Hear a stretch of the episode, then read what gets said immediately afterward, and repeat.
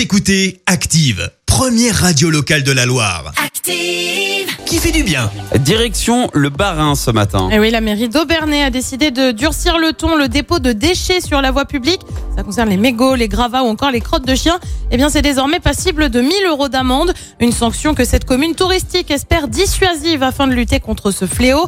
Malgré plusieurs campagnes de sensibilisation et de pédagogie, de trop nombreux déchets sont illégalement abandonnés en ville ou dans la nature, avec souvent un sentiment d'impunité des auteurs, déplore la mairie. En France, jeter ou abandonner des déchets dans la rue ou ne pas respecter les règles de collecte définies par la mairie, c'est puni d'une amende. Son montant va de, 100 de 135 euros, pardon, majoré à 375 euros. Merci. Vous avez écouté Active Radio, la première radio locale de la Loire. Active.